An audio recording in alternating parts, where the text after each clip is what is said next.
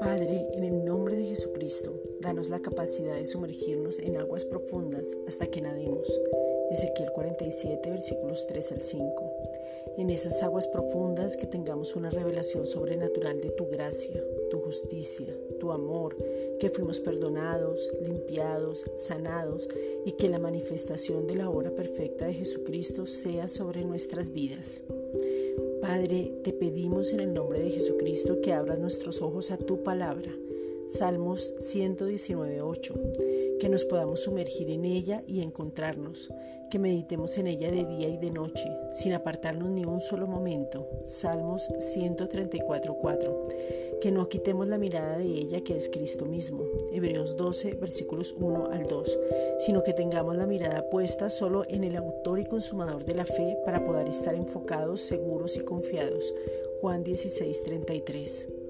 Gracias Padre porque tú te manifestaste en nuestras vidas, Salmos 119, 26, y nos vivificas para que vivamos en tu palabra, Salmos 119, 25 podamos entender el propósito que tenemos, Romanos 8:29, podamos meditar en tus maravillas y tú nos has sustentado como buen Padre en tu palabra, Salmos 119:28.